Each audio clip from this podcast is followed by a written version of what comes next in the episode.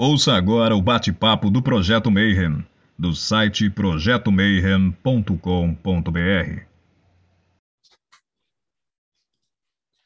Bom dia para quem é de bom dia, boa noite para quem é da boa noite, boa tarde se você acabou de receber essa notificação, veio assistir mais um bate-papo Mayhem. E hoje eu vou estar entrevistando direto da França, grão-mestre de uma ordem ogdoática. Né? Então, a primeira grande pergunta é o que é uma ordem ogdoática? Né? Mas uh, isso não vai ser respondido agora, porque antes a gente vai ter que conversar uma série de outras coisas. Mas, primeiramente de tudo, seja muito bem-vindo, Raul Moreira, grão-mestre da Societas Lucis Vivente. Como que você está, irmão? Tudo bem, Marcelo. Muito obrigado. Obrigado pelo convite e Obrigado também à presença de todos aqui que participam nessa, nessa, nesse episódio. Como é que estão as coisas aí na França? Porque a gente começou, na verdade, esse programa porque a gente tá todo mundo tava, tava todo mundo trancado em casa, né? O Brasil já virou uma zona né? por causa da pandemia, né? E aí, uh, geralmente o projeto Mayhem, o pessoal das ordens iniciáticas vinha, explicava, né? O que é, o que faz, para que, que serve os graus e tudo isso. E aí a gente acabou ficando em casa e aí surgiu esse projeto, né? Então eu queria hum. também agradecer muito né, o Aloysio, o Ivan, que fizeram essa ponte para a gente conseguir te entrevistar, né? E como é que estão as coisas aí na França nessa pandemia? É, a França não está tá, tá diferente na questão da quantidade, logicamente, mas é, a questão de vagas está né? é, tá, tá na quarta vaga e a boa notícia é que está tá, tá caindo, mas aí vamos ver se esperamos que, a, que não haja outra, outra onda de, de né, dessa infecção aí, dessa, dessa, desse vírus que está gerando essa epidemia é, que, é, que é triste. Né? Bom, a primeira pergunta para a gente começar agora, já, assim, antigamente a gente já ia, era um bate-papo e tal, mas agora a gente já está conseguindo colocar ordem na casa, né? Graças aí ao Bruno, ao Rodrigo e tal, e a gente já meio que organizou as perguntas, né? Então a primeira pergunta é da, da jornada pessoal da, do convidado, né? Então eu queria saber como é que você começou, né? De onde que você entrou no cultismo, começou a estudar? Como é que era para estudar dentro de uma ordem? Como é que você chegou na, na Viventes? E como que era estudar esse negócio antes de internet e tal? Então, como que foi a tua jornada? É, a, a, minha jornada, ela começou, a, dizer, o gatilho da busca espiritual ocorreu em torno de 1996, é, aos 17 anos de idade, em que eu comecei a, a ter experiências espontâneas de projeção né, da consciência e, de certa forma, uma certa ausência né, na presença, uma certa bilocação, vamos dizer assim. Porém, era uma coisa que, para mim, não, não tinha o menor sentido, não tinha a menor compreensão. Então, eu passei a buscar, a buscar respostas. Esse foi o, foi, foi o grande gatilho. E, a partir daí, fiz parte de várias organizações iniciáticas né, no, no Brasil. Cheguei a liderar e coordenar a nível nacional algumas organizações. É, o percurso me levou a, a, a, fundar uma editora que na época ela estava ativa, é, chama Editora Água Hermética. É, o caminho me levou na época, até por essa editora, me levou a receber o contato de Osborne Phillips e estabelecemos uma comunicação. O Osborne Phillips é, se tornou famoso né, pelo desenvolvimento é, dessa tradição, que a gente vai explicar um pouco a tradição agroática, é, a, nível, a nível do mundo ocidental, né, a tradição ocidental, ele desenvolveu bastante, ficou, é, se tornou um dos autores clássicos é, nesse, nesse meio, né, não, não somente a tradição agroática, mas no meio do esoterismo ocidental. Então, é, houve esse intercâmbio durante alguns anos antes de eu partir para a Europa. O motivo foi principalmente a questão de uma carreira profissional, mestrado, doutorado na Europa, e foi, e foi nessa época, em torno de 2014, foi o ano que eu parti, em 2015 foi o ano em que eu recebi o convite dele e a proposta de haver um encontro na Bélgica, né, em 2015, que foi nesse momento em que ele realizou uma consagração de sucessão e me transmitiu um objeto consagrado, que era a tessera mãe da, da, da tradição agnoática, é, que foi usada por, por, por, ele próprio e Melita Denning, é, que era a companheira dele na época desenvolvendo esse projeto da tradição agnoática. E a partir daí foi, foi que se desenvolveu a, a, a fundação realmente das sociedades lúcidas viventes, que a gente vai explicar a manifestação dessa tradição, e foi através da Constituição, da divulgação, a partir de 2016. Então, é, um, é uma, foi, foi, foi dessa forma que se desenrolou, é, de uma maneira bem, bem breve, toda essa, essa história de como é que eu entrei em contato no sentido de é, me tornar um, um, um grande mestre. É.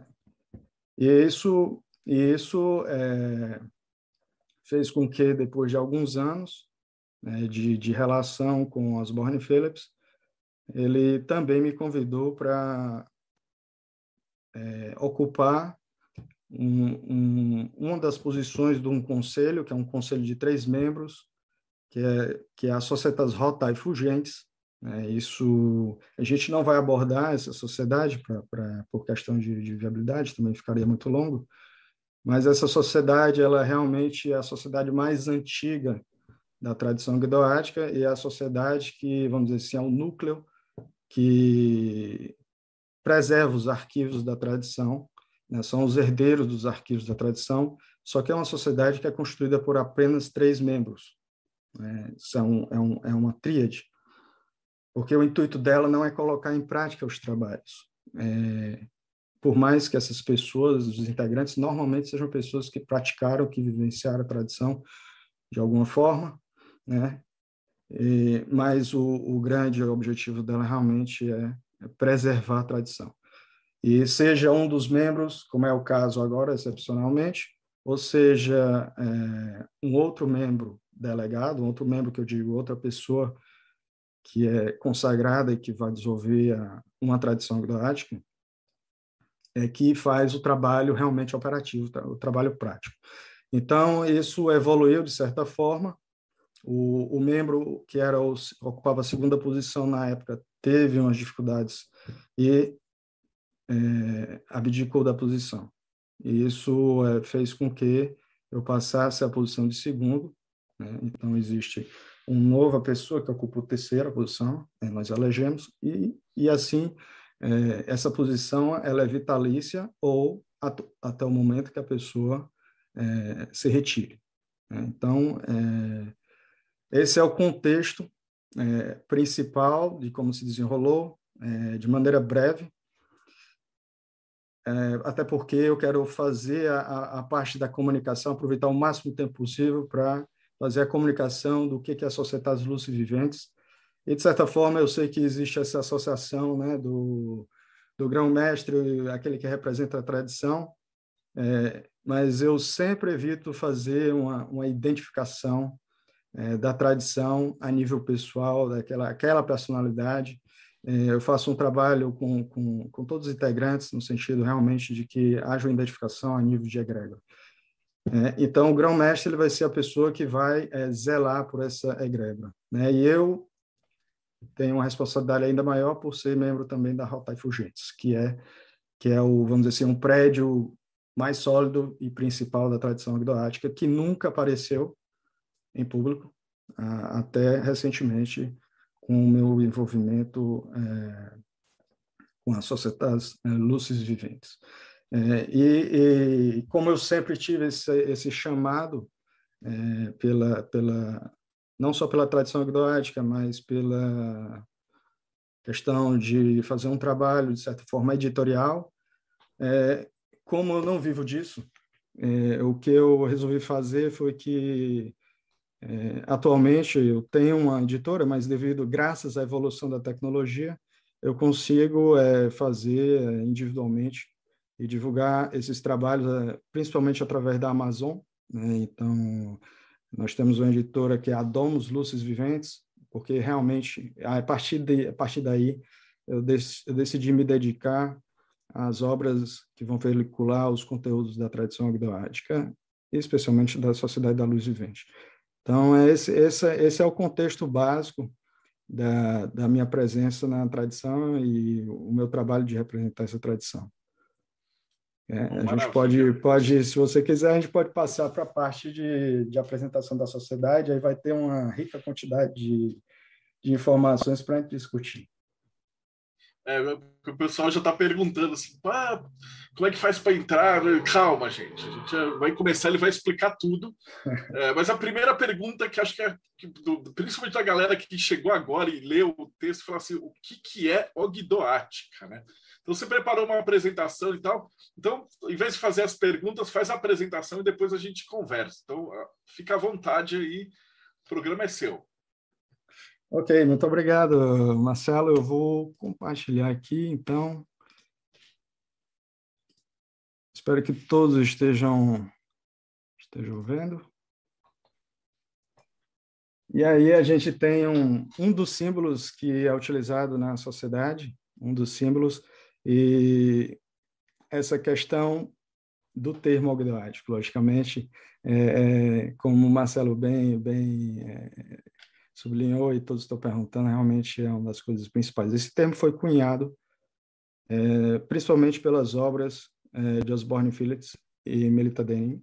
Né?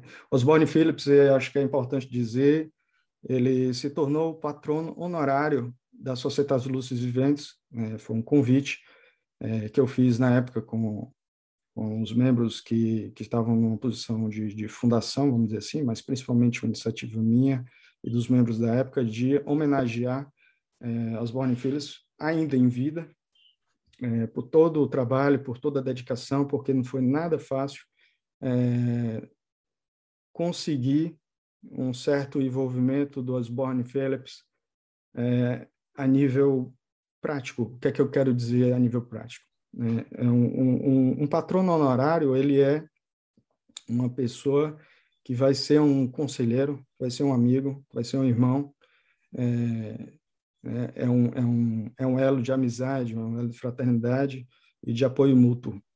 É, só que esse, esse trabalho ele foi além disso. Né? Osborne Phillips retomou a, os trabalhos de escrever obras. Né? Depois de vários anos em, em, em, pausa, vamos dizer assim, sobre esse assunto, sobre a tradição agroática. Então, é, a gente vai mostrar no final obras que foram lançadas antes desse período, vamos dizer assim, o um período em que ele trabalhou ativamente, e obras que foram lançadas juntamente com a, o projeto da Societas Lúcidas Viventes, e vamos falar sobre obras que vão em primeira mão aqui no, no, no canal, que vão ser lançados em breve. O termo, como eu dizia, o termo agdoádico, ele foi cunhado é, nessa época, os Bonifix Melita Denning. É, isso, isso não quer dizer que ele não tenha existido antes disso, né? a ideia por trás do, do termo. Então, o termo é simplesmente é, para tornar essa tradição é, singular né, para existir um termo que associe de maneira singular a um movimento, a uma tradição, mas é, com certeza esse movimento, na expressão da, da luz, ele não é único. Né? Então, esse termo ogdótico ele remete ao termo ao número 8, e esse número 8 é tradicionalmente associado é, simbolicamente à regeneração. E a gente vai ver que é, regeneração é um dos termos principais, é um dos objetivos principais, é, o ideal do trabalho da grande obra nas sociedades lúcidas viventes.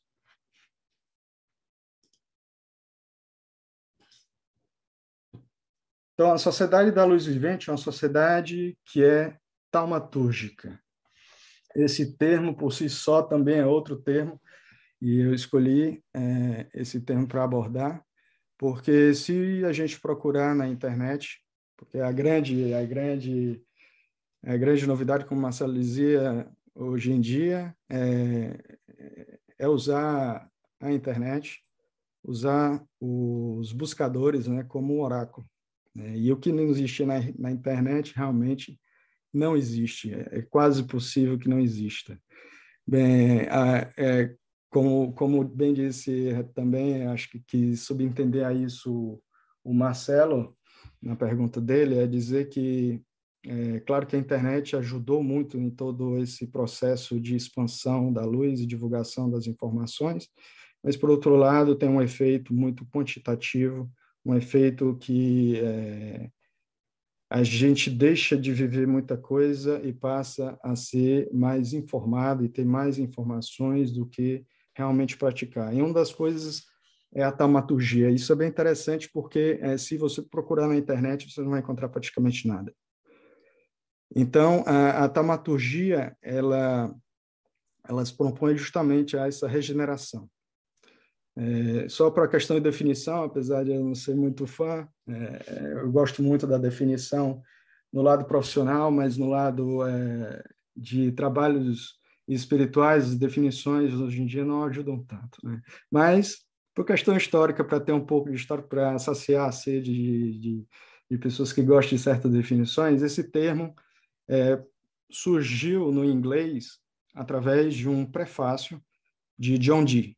Né? John Dee é, é o conselheiro mago, astrólogo da Rainha Elizabeth, é, bastante famoso no, no meio ocultista, ele escreveu um prefácio sobre a obra de Euclides, sobre a matemática euclidiana, né? mais precisamente a geometria de Euclides. E, e ele define a taumaturgia como uma arte matemática, é, e eu posso ler aqui para você o trecho que eu obtive dessa obra. Essa obra você pode acessar facilmente, no, no por exemplo, no projeto Gutenberg, é um website aberto para todos, gratuito. É, diz que a taumaturgia é uma arte matemática que, uma vez você dá uma certa ordem, faz funcionar é, de maneira estranha é, uma certa operação e que é percebida pelos sentidos e faz com que os homens se maravilhem enormemente. Então, a partir daí, é, teve essa associação da taumaturgia, é, em termos de definição, com algo que gera, provoca maravilhas. É, logicamente, a taumaturgia não existiu a partir de John Dee, ela existia bem antes. Isso é, isso é a única menção que nós temos desse termo. É, porém, é um termo mais associado com santos, com é, pessoas, muitas vezes nem que não são santos, é, reconhecidos por uma religião, mas que se tornam taumaturgos, né? que se, se, tornam pessoas que são capazes de provocar milagres, são capazes de operar curas, né? e mais uma vez a gente tem a associação da, da, da taumaturgia com a regeneração. No sentido amplo, essa, essa regeneração é, pode ser a regeneração da sociedade, assim como a gente vê na teurgia que é promovida pelo Zohar, né, que é um dos textos, é, que eu diria que é o principal texto da, da Cabala é, judaica, que é o misticismo da religião judaica. Então, é, eu, vou, eu vou comentar sobre isso é, um pouco mais adiante, mas em termos amplos, a taumaturgia ela pode ter, ser aplicada também em níveis mais simples, que seria a regeneração da psique humana, né? a, a, regeneração do indivíduo é, rumo à regeneração da humanidade, a regeneração da sociedade. E essa é a nossa visão, a visão de que é, esse trabalho de regeneração deve ser individual e, e de qualidade. Né? Então, a sociedade ela preza muito pela por essa individualidade da formação e de que forma que é, não tenhamos tantos membros, mas que sejamos é, membros de qualidade. Então, é, essa é a ideia. Está aberta para todos, mas nem todos é, são escolhidos em certos momentos para a gente operar e para trabalhar juntos, né, de maneira unida. Então, isso até mesmo porque é, existe um processo de desenvolvimento da sociedade e a gente tenta respeitar esse processo para que a gente garanta que esse projeto seja um projeto de grande êxito. Tá? Então, o, o, grande êxito da gente não é pela quantidade, é realmente pela, pela qualidade. E esse termo taumaturgia também é um termo que é, define automaticamente uma ênfase cristã. Então, como a sociedade tem uma ênfase cristã, é, vamos dizer, a taumaturgia é um selo de reconhecimento também, além do termo agnoático, além do termo da generação. Okay? Então, é, além disso, é um termo que eu prezo bastante por não ter muita definição. Mesmo as, as definições que não são tão boas, são definições, são poucas, são poucas. É, okay? Não são, não, não é como uma questão da teologia. Né? A teologia, ela é um termo bem mais difundido, é um termo bem mais é, que, que, que, leva também a, a, uma má interpretação, a má compreensão do, do que seja teologia. Okay? Então, é, essa, essa regeneração, como eu dizia, ela se opera na psique, e uma das manifestações de que essa consciência está evoluindo, está ganhando em qualidade, é através do selo da caridade. E aí a caridade, ela colocando em termos breves, ela é uma prática que ensina a se doar.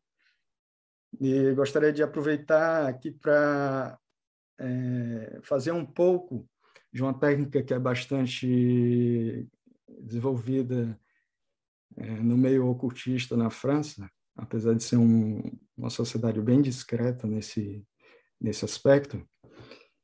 É, no francês, a gente tem uma partícula partitiva que é o on, é, que, que, que, seria, é, quer dizer, uma parte de alguma coisa. E nós temos o verbo saigner, que é sangrar. E o verbo ensinar é o verbo enseigner. Ou seja, é você dar uma parte do seu sangue. Você sacrificar é, para compartilhar o sangue que é seu com outras pessoas que, vamos dizer assim, são seus aprendizes. Então, essa, essa, esse entendimento de caridade é bastante interessante, porque a gente costuma associar a questão de caridade sempre com a questão financeira, é, tem algum elemento financeiro envolvido e a gente também tenta, ao máximo, é, evitar é, essa questão do, da associação financeira com o processo espiritual. Não que não, não sejam coisas que a gente deva separar totalmente, mas é bastante importante associar a questão da caridade com coisas mais elevadas. Então, aqui a gente vê o pelicano, que inclusive é o símbolo é, no cristianismo justamente da caridade. E essas, a ciência da caridade escorre até o pé da cruz. Então, essa associação do, do sangue, que seria o resultado de um processo, de uma transformação. A gente sabe muito bem que o sangue ele porta o oxigênio, porta os nutrientes, ou seja, todo aquele processo de aprendizado do adepto que levou anos, anos, ou seja, tem uma, tem uma questão alquímica, né? As cores, a gente vai ver rapidamente, é, você vê aí em destaque o preto, que muitas vezes é associado ao azul, azul celestial, você vê o branco você vê o vermelho. Então, isso leva até a, a compreensão do, é, da, da, da, codificação alquímica, né, de um processo de transformação, de maturação é, do adepto, e que quando ele chega à maturidade, ele é capaz de colaborar no processo de outras pessoas que venham atrás dele, que venham a se aproximar dele e que ele queira se sacrificar por eles, que queira auxiliar. Então, esse, esse, processo de caridade seria um amor racional. É, é, isso também é, é, um dos ideais da, da sociedade, é trabalhar em torno do amor, mas de maneira racional. E a gente trabalha muito no amor pelo conhecimento, para atingir o conhecimento do amor. Isso, é, esse todo esse trabalho, ele é desenvolvido e define realmente a grande obra da, da tradição agnoática e o foco realmente, é, a base é o trabalho na psique humana. E essas duas fotos, essas fotos são, são, são minhas, são fotos que eu tirei presencialmente. A gente vê aí a, a, a, esquerda, é, esse é uma, é uma obra que fica no Jardim de Bobola, em, em Florença. E a direita também é em Florença, que é no começo do movimento renascentista, é um artista chamado Fra Angélico. E você vê aí um, um membro da Ordem Dominicana, porque ele era um membro da Ordem Dominicana, e você vê a estrela de oito pontas vermelha acima da cabeça. Então, existe toda uma associação simbólica aí com, e ele está ao pé da cruz, e aí, mais uma vez, associando a ideia do sangue que escorre do topo da cabeça é, do Cristo, né, que tem a coroa de espinhos, que faz com que esse sangue, ou seja, através de um sacrifício, esse sangue escorre e vai é, chegar até os pés. Né? Então, a gente vê aí um, uma, uma, simbologia do, do Monte Gólgota, né, que mais uma vez remete à cabeça, ou seja, você da cabeça aos pés e realmente é, toda essa simbologia de é, morte e renascimento do processo alquímico. Então, ou seja, é bastante rico é, e mais uma vez pode, a gente pode associar isso com o, o, toda a parte de é, codificação de um conhecimento iniciático esotérico que a princípio não é não é visível. É, e a princípio se se a gente tiver por exemplo certas é, se a gente hesita por certas é, certos obstáculos por exemplo por eu ver algo que é religioso realmente eu não tenho tanta vontade de estudar, de olhar é, uma arte religiosa seja, você tem uma certa saturação nesse sentido. Então, é, a ideia da sociedade também é permitir que a gente é,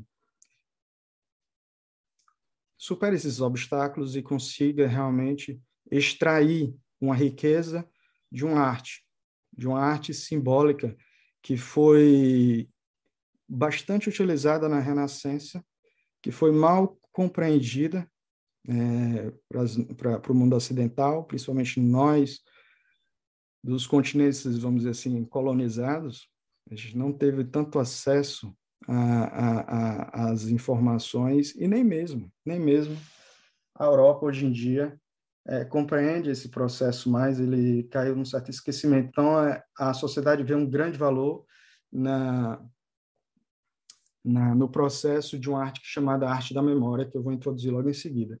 Então, a gente vê aí esse, eu escolhi esse símbolo porque você vê ah, uma certa definição através de imagens do que, que quer dizer essa estrela gloriosa de regeneração.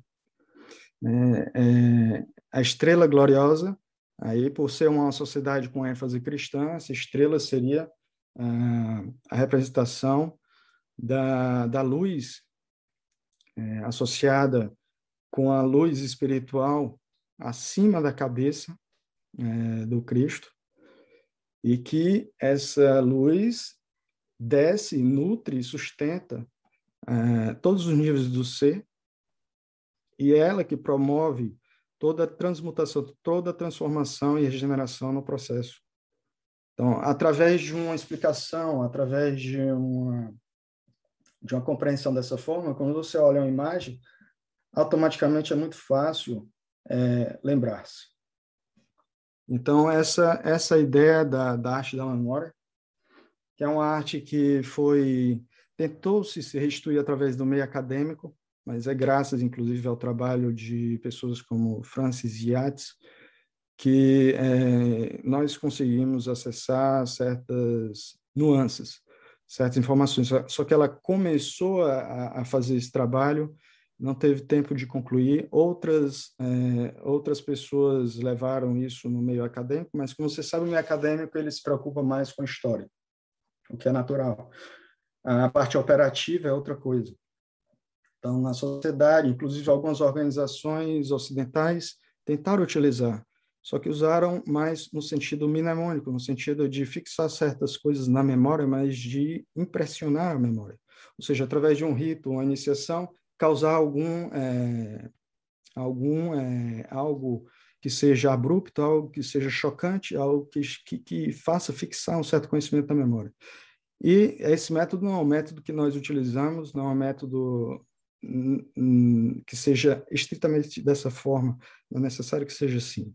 Então, usamos de outra forma e nós formamos desde o princípio, a gente vai ver quais são as etapas, desde o princípio a gente aplica esse, essa arte da memória. Aqui eu escolhi dois, duas gravuras, mais uma vez, da Itália. A gente vai ver que esse movimento é bastante conectado com a Renascença florentina, que, que, que desenvolveu, que era a capital de, da Toscana, a região da Toscana, mas que se expandiu rapidamente para alguns, alguns pontos focais da Itália, é, como Siena. É, aqui são, são duas gravuras de Pádua, é, Pádua é, que é Giotto, que, que fez essas gravuras, é, são afrescos né, é, que se, se encontram em Pádua. Então, por que, que eu escolhi mostrar isso? Porque a gente consegue ver rapidamente aqui é, uma insinuação das cartas do tarot. Então, até mesmo porque ele, ele, ele pintou é, associando com virtudes e vícios, que era muito importante para para o conhecimento espiritual da época renascentista, de fazer com que as pessoas fossem impregnadas, compreendessem os dois lados e fossem impregnadas de modo a, a guiar suas vidas, seus atos, da maneira que promovesse um desenvolvimento é, individual e social. É, nós temos aí a força, a gente vê inclusive no escudo o leão, que na carta de tarô é, nós temos o leão também, só que é de outra forma, é representado de outra forma. E do outro lado, a gente tem a inveja. Então, é, não são a virtude e o vício complementar, porque aqui eu escolhi realmente mostrar a questão do tarô, mas é, que é o caso da força, mas do lado da, da, da, no afresco, né, o lado da inveja seria justamente a caridade. A caridade seria a virtude é, que vai balancear esse, esse, esse vício da inveja. Então, é, a arte da memória é uma linguagem não verbal, que vai servir muito da linguagem simbólica, dos símbolos, e que se caracteriza por ter um lugar na memória, para você é, é, desenvolver o potencial de é, haver lugar para memorizar o conhecimento. E esse locus, na verdade, na arte da memória que a gente utiliza, esse locus, o recipiendário é o iniciado ou seja, é a memória daquela pessoa que está sendo formada. Agora, o grande, uma grande coisa bastante importante é que, que costuma ocorrer em muitos, muitos movimentos da tradição ocidental, infelizmente, é que o símbolo ele toma preponderância em relação à realidade espiritual. E é, acontece que, por falta de certa compreensão do processo, ah, faz com que ah, o, o, o, aprendiz ele vá cultuar o símbolo, ele vá nutrir o símbolo. Esse não é o objetivo. Né? Então, é, até mesmo porque, é, por exemplo, é, tem, um, tem uma frase que o teatro é uma mentira que transmite verdades. Então, essa, essa, essa, essa compreensão a nível é, mental é bastante importante, que a pessoa saiba que é uma mentira, porém é uma mentira muito séria, é uma mentira que consegue transformar estados de consciência e levar aquela pessoa para um certo local. Esse local é um estado de consciência. Né? É as portas da imaginação que é, muitas vezes não é tão bem utilizado, e a gente tem fórmulas de controle dessa imaginação do iniciado, até mesmo porque, quando ele atinge certos graus de consciência, esses estados de consciência, ele é capaz de afetar é, a sua realidade e a realidade de outros. É um, uma das outras formas dessa arte da memória é a poesia, a literatura, é, só que é aquela poesia mística. Por exemplo, o Zohar que é o esplendor da, da, da, da Santa Cabala, é uma poesia.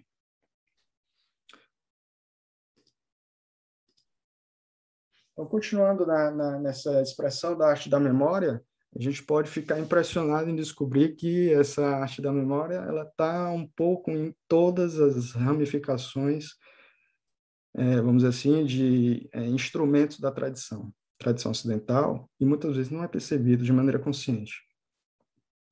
Então, o gênese dessa tradição, ou seja, o próprio, o próprio termo tradição, o próprio termo, a gente vai chegar um pouco a discutir, por isso que eu escolhi essa, essa imagem, a Cabala, ela ela significa justamente receber, ou seja, mais uma vez a questão do recipiente onde você vai colocar alguma coisa.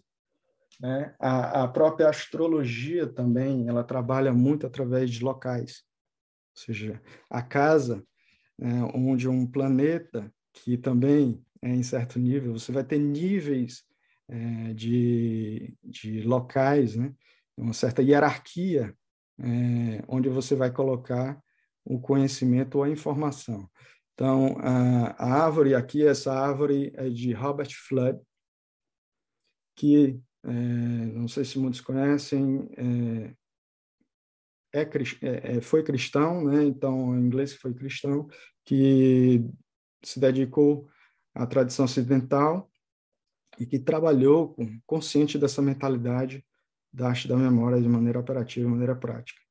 Então, a gente vê aqui, é, até para poder dar um pouco é, de, de ideia do que, que é essa arte da memória, você vê aí a, a maneira de expressar a árvore da vida, você vê que é literalmente uma árvore, o desenho dele, e ela está invertida né, do que a gente vê naturalmente é, no dia a dia, na nossa realidade material física.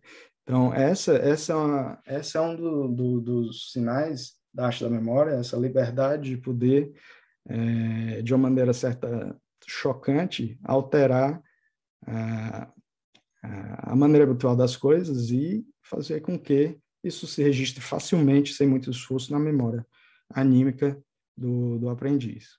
Então, as raízes, ou seja, que o mundo espiritual, o mundo material, na realidade, que é a manifestação lá na última esfera embaixo, é, eu vou até ativar aqui.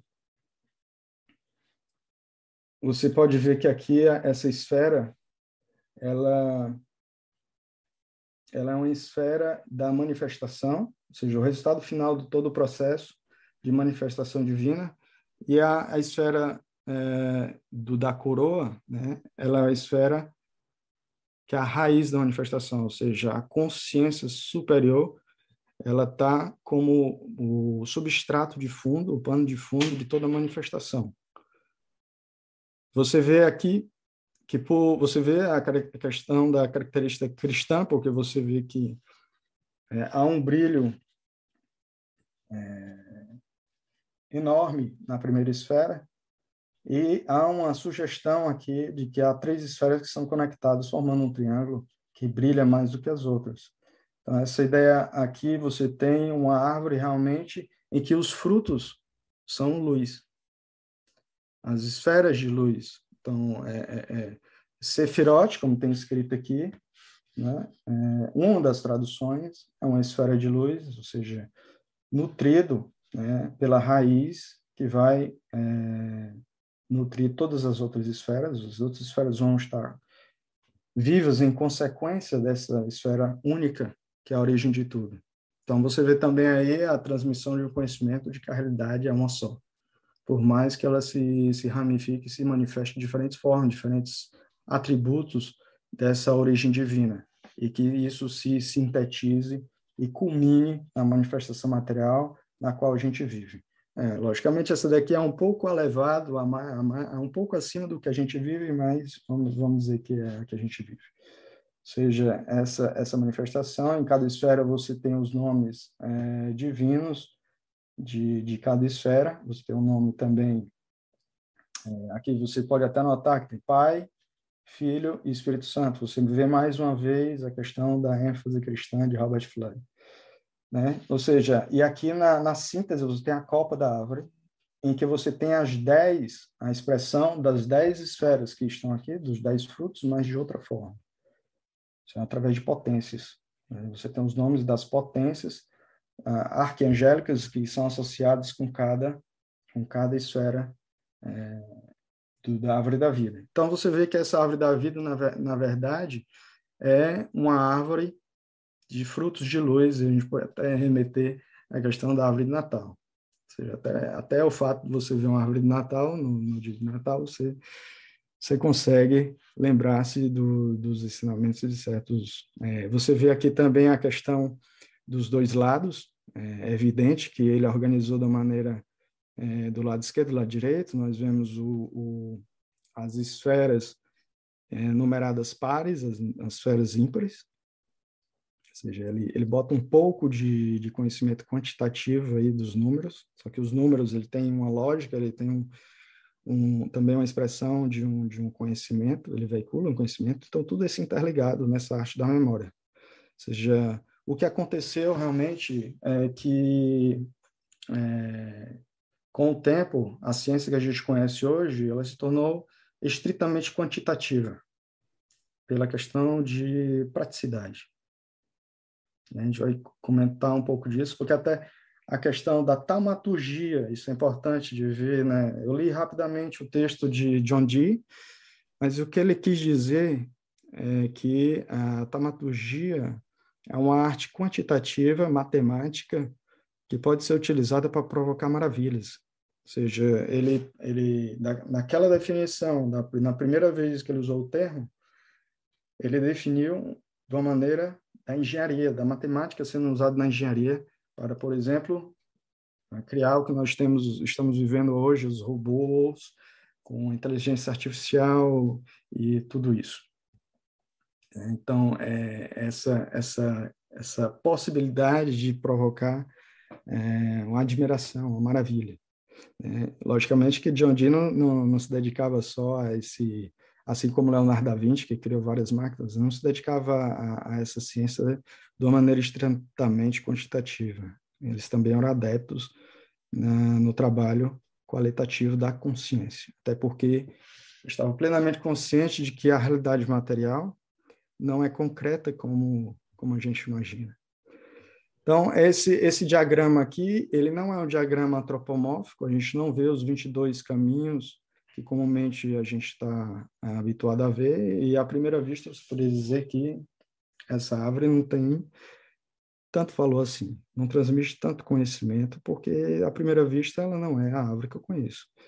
E você perderia uma grande quantidade de acessar o conhecimento de outras formas. Logicamente que a pessoa que cria a imagem, a pessoa que concebe a imagem, ela tem acesso a mais interpretações, é, mais é, pontos de vistas, e logicamente é por isso que existe um valor da tradição de transmitir esse conhecimento de maneira oral, né? de transmitir esse conhecimento através da relação do, do mestre com o discípulo, na medida do possível. Então, é, o importante é saber que essa arte da memória ela vai sempre é, codificar o conhecimento da tradição na visão do homem na Terra. É isso é, é, o caso da astrologia. Você poderia chegar e dizer que, por exemplo, a astrologia ela ela dominou é, o, o, conhecimento, vamos dizer assim, ela, ela era reconhecida. Todos os doutores é, da, da, da Europa, inclusive doutor é, um, é, um, é o auge da filosofia, né? é preservado até hoje, o PhD lá, o, o PhD, né?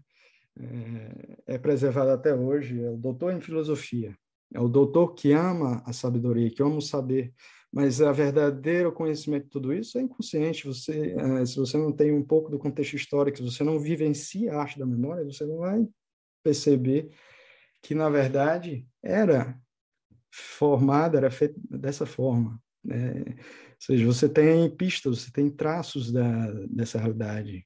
Por mais que a gente tente apagar, eles estão lá. Então, é, o que aconteceu é que, por exemplo, na astrologia, muito é, foi feito de maneira tal que foram as academias de ciência, inclusive da, da França, é, é preciso reconhecer, que fez com que é, a astrologia fosse retirada do currículo universitário. Até então, a astrologia era um dos ela só não era mais elevada do que a teologia, né? Por, pela, pela, pelas questões que a gente sabe muito bem. Mas é, a astrologia era um, o auge do conhecimento é, de, um, de um erudito. Todo erudito tinha que ser astrólogo. Né? E, e, a gente vê que na astrologia você tem esse lado quantitativo, porque é uma arte completamente matemática, no seu lado da astronomia, que vai estudar a mecânica celeste, que vai dizer como é que vão se movimentar, ou seja, automaticamente, em termos de memória, é muito confortável. É tanto que hoje o computador, que trabalha muito bem com essa ciência quantitativa, vai te fazer todo o mapa sem problema, sem esforço nenhum, e você vai entrar realmente só com o estudo da lógica dos astros, a astrologia em si, que vai interpretar aquele conhecimento, mas você vai precisar né, acessar essa informação. E a gente entra mais uma vez de como é constituída a realidade. Ou seja, você tem que compreender que a realidade tem seu pano de fundo a consciência, e que é a consciência do astrólogo que vai acessar, através da codificação daqueles símbolos, a interpretação é, da verdade que está por trás do símbolo. Tá certo? Então, é, na astrologia, você vê muito isso, a questão do lugar, não só é, da lógica do, do, do, da informação, mas você tem um lugar temporal também. Ou seja, você tem um lugar, um lugar espacial, né, de todos aqueles astros que se, se movem no céu, na mecânica celestial fixa, e você tem esse movimento ditado por um, por um tempo. Então, isso permite que você crie uma hierarquia é, um, na organização do conhecimento, uma certa ordem. E isso é uma das características também da arte da memória, porque vai facilitar é, que esse conhecimento seja acessado, seja transmitido e que seja preservado. Okay? Então, é, se a gente estuda astrologia isolada, a gente não vai ter acesso a tanta informação. Se a gente estuda o tarô isolado, também a gente não vai ter tanta informação. Então, é a questão de reconhecer qual é a raiz, de onde é que vem isso tudo, qual é o princípio que está por trás dessa, dessa ciência. Né? Então, é a arte da memória. E a arte da memória, na, na tradição, não é, só, não é só através de um princípio mnemônico. Esse, essa arte da memória ela vai ser operativa. Ou seja, é um método que vai permitir ao, ao aprendiz é, fixar conhecimentos sem esforço. Muitas vezes é pedido uma certa repetição, é, mas ele vivencia o conhecimento.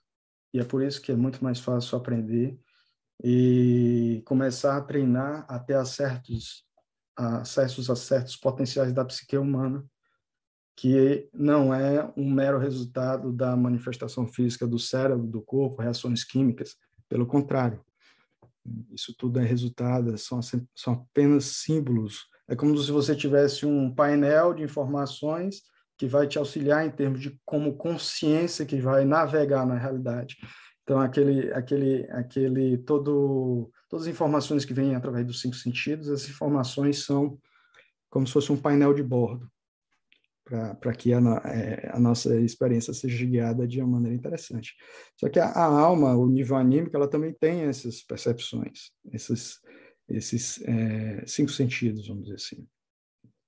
E só que eles são naturalmente dormentes, são naturalmente não tão desenvolvidos na grande maioria. É, claro que há exceções, é, mas é, há exceções no, no sistema.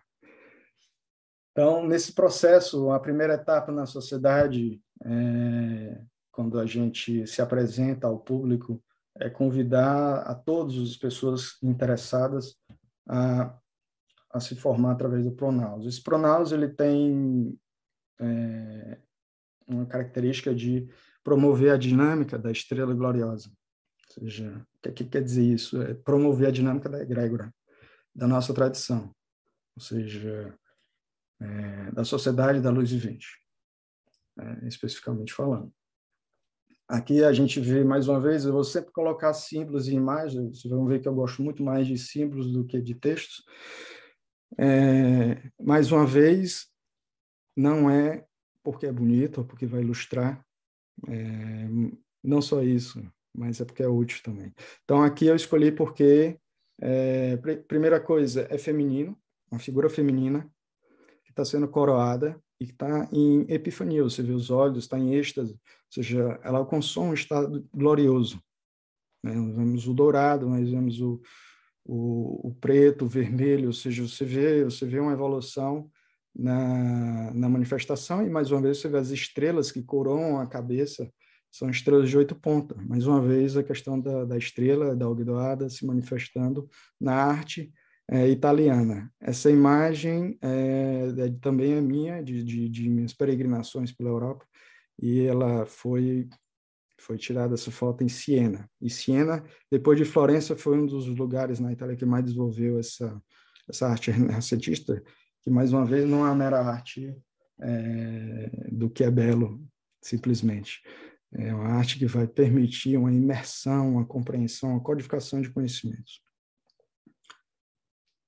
Então, a, a sociedade ela começa pelo pronaus. É, esse pronaus realmente é um processo que a pessoa, o, o, candidato, se ele passa pelo processo de quatro etapas, na terceira etapa ele vai ter a possibilidade de vivenciar, ter o gosto é, justamente dessa, dessa epifania, dessa glória. É, se ele fizer tudo como, como a gente é, orienta, ele tem umas grandes chances de ter um gostinho dessa do que, que é isso e de provar a energia da egrégora. Então, é um, é um intercâmbio que é inspirado no método de Marcílio Ficino, que é um dos guardiões da tradição agrárica, da sociedade especificamente. Nós temos oito guardiões externos. Ele é um dos guardiões, é, um dos maiores filósofos da, do movimento renascentista florentino, que passou uma boa parte de sua vida em Fiesole. Eu tive lá, é, Fiesole é um lugar maravilhoso.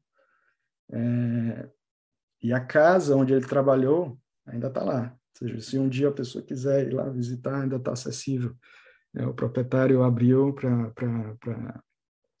que a pessoa consiga peregrinar um pouco dentro desse ambiente onde ele trabalhou, onde se isolou para fazer a, uma obra que foi a obra, o magnum opus dele, que foi a Teologia, Teologia Platônica, é um volume, são três volumes bastante largos, em que ele tenta conciliar uh, as antigas tradições com a revelação cristã.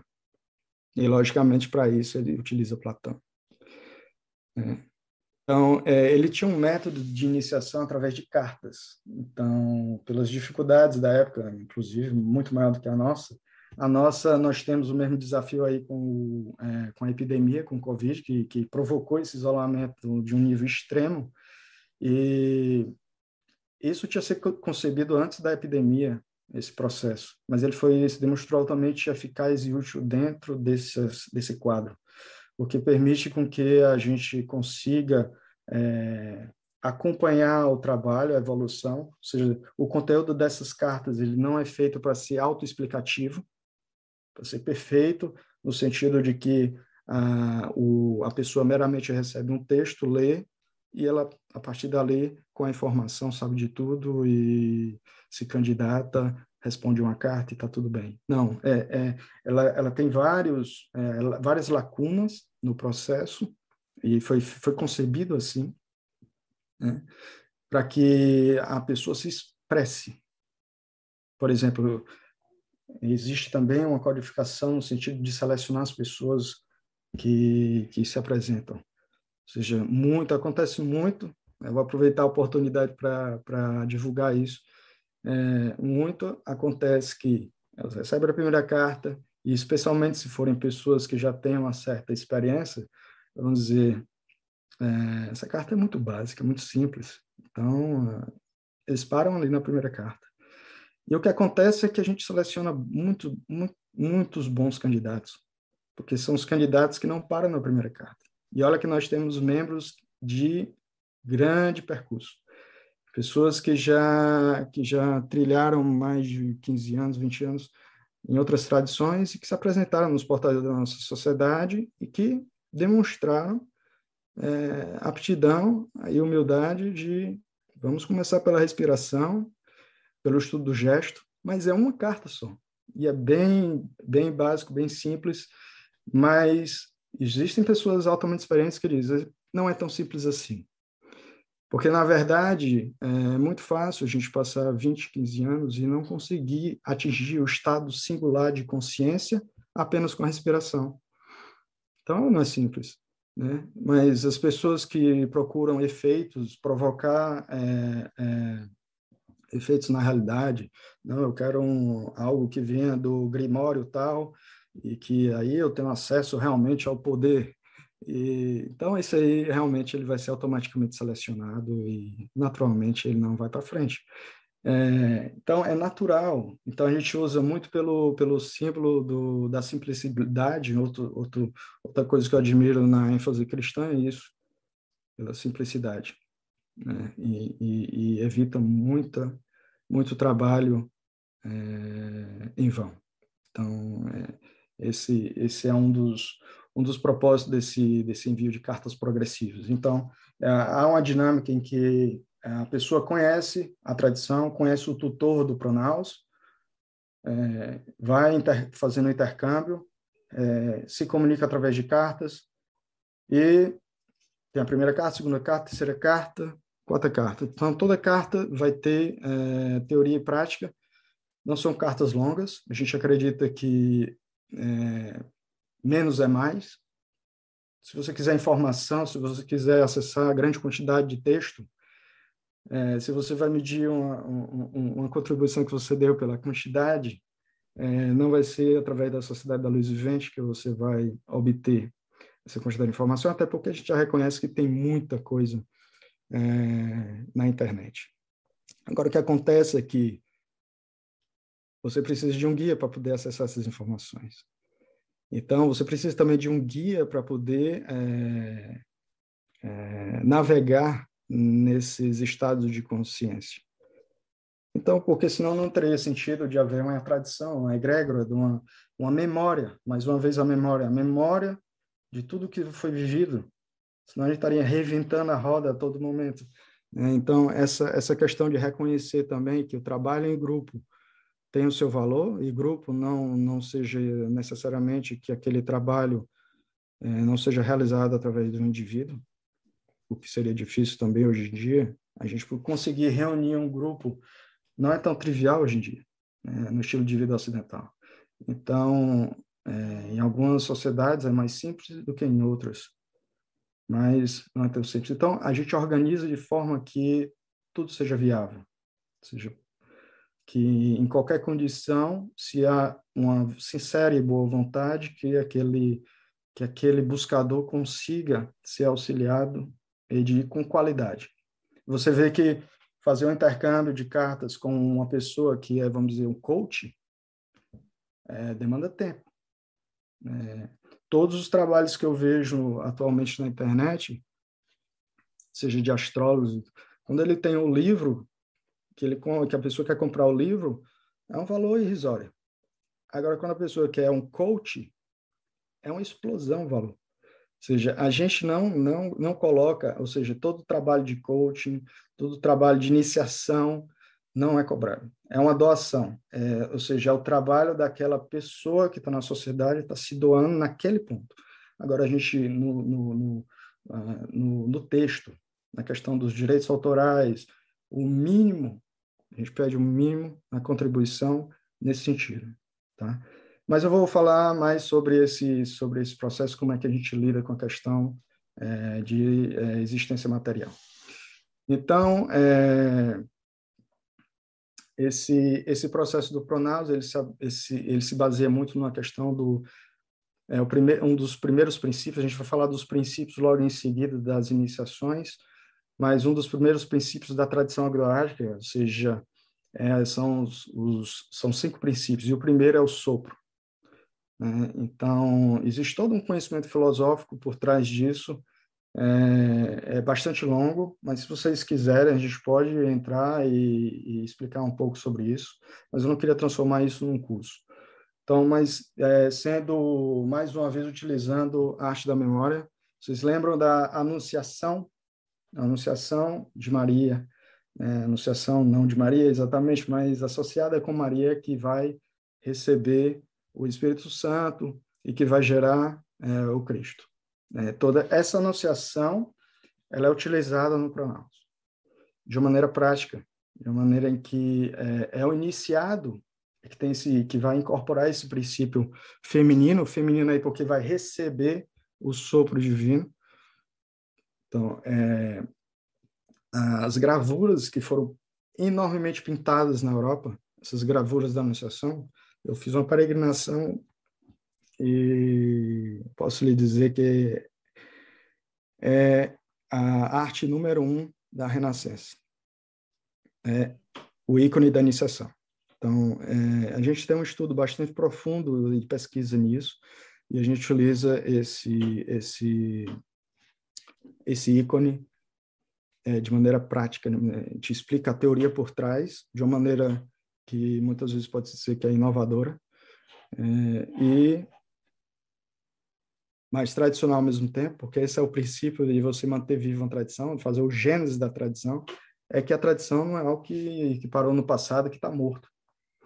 Né? Ou seja, é, o aprendiz ele é treinado para que, que ele consiga, é, a todo momento, recriar. Recriar com os utensílios tradicionais. Recriar uma nova versão da tradição. Recriar, mas sem perder a identidade da tradição. Então, esse processo é um processo que, se a pessoa conseguir manter na sequência, com dedicação, dura quatro meses. Tá? Então, são quatro cartas, quatro meses, e é uma grande oportunidade de entrar em contato com a tradição. A iniciação, é, todas elas são sob convite. Não existe iniciação automática. Tá? Não existe iniciação no sentido, é, até porque, e é por isso que elas não são pagas. Né? Não existe contribuição financeira associada com a iniciação. É, e principalmente a primeira, porque a primeira iniciação é uma dádiva, mas é sobre convite. É, a, a, pessoa termina o Pronaus, ela pode ter concluído o Pronaus, ela, ela contribuiu, é, essa única, é, antes da iniciação, é a única coisa que, que a gente estabelece um, um valor de contribuição, na iniciação, ela termina, ela termina o processo de pronaus, ela vai ser iniciada, ela é convidada para ser iniciada. No final da, da, do pronaus está previsto uma entrevista. Se tudo se passa bem nessa entrevista, ela, ela pode ser convidada para a iniciação. A iniciação do primeiro grau é uma dádiva, porque é uma indução, uma impulsão. A, a, a pessoa é introduzida nos cinco princípios da casa do sacrifício. Né? Mais uma vez, a questão do sacrifício, já expliquei de certa forma o que, que é isso, é, e a casa. A casa, é, da, da, na tradição agdoádica, ela é um dos termos que é utilizado, inclusive, para descrever um grupo de iniciados da tradição. Ou seja, os iniciados eles trabalham numa casa. A casa também é, é o próprio ser, é um indivíduo. É, sobre o qual vão ser feitas as operações dos trabalhos, para receber justamente esse primeiro princípio, que é o sopro. Então, são cinco princípios, é, passando rapidamente, mas isso é muito profundo para discutir é, em uma reunião de apresentação. Né? Seria o princípio do sopro, é, para quem, quem já, já é acostumado com, com a mística da Cabala, seria o Roar, nós temos o princípio seguinte, é o princípio do corpo, que é o princípio associado com o Nefesh, seria o, o, corpo, traduzindo até para as pessoas que não conhecem né, a, Kabbalah é, ainda, é, o Nefesh seria o corpo astral, né, em, tradução grosseira. O, o Nefesh seria o astral, ou corpo emocional, é, Ruá seria o corpo mental, né? Ou seja, é por isso que é o primeiro princípio que é dado, é o princípio do sopro, e a gente conhece muito bem que o sopro é utilizado em várias, é, vários movimentos é, tradicionais, né? inclusive como gesto de iniciação, ou seja, é um sopro na cabeça ou nos lábios do, do iniciado para transmitir é, a energia divina, né? essa energia do verbo, a dinâmica da iniciação, de consagração, e você tem ah, os outros três princípios superiores. Então, esses dois princípios são os princípios que vão ser os princípios que vão formar a estrutura é, quíntupla da casa do sacrifício, porque a casa do sacrifício, na tradição agnoádica, são as duas colunas que formam o pórtico de entrada externo, ou seja, fazendo um paralelo, o pronauso, você estaria é, externamente no átrio, né, que é justamente um, uma tradução do termo pronaus. Né, o pórtico são as duas colunas, e você tem a superestrutura triangular, que estaria é, como é, um triângulo no topo dessas duas colunas. Então, esses três princípios seriam a justiça, a misericórdia e a glória. E esses princípios estão associados com a, a Neshama, que seria, é, vamos dizer, a fonte do Ruá. É, isso a gente pode fazer uma correlação isso facilmente com a árvore da vida e com a cabala. A árvore da vida, se a gente reorganizar, não não essa de Robert Flood, o propósito foi outro, mas seria a árvore da vida que a gente comumente conhece, é, que é organizada de forma antropomórfica, né? que seja, se representaria o homem e, e, e a divindade, a imagem do homem. Então, essa, essa correlação com a árvore da vida é evidente, é utilizada, mas a gente não se limita a ela.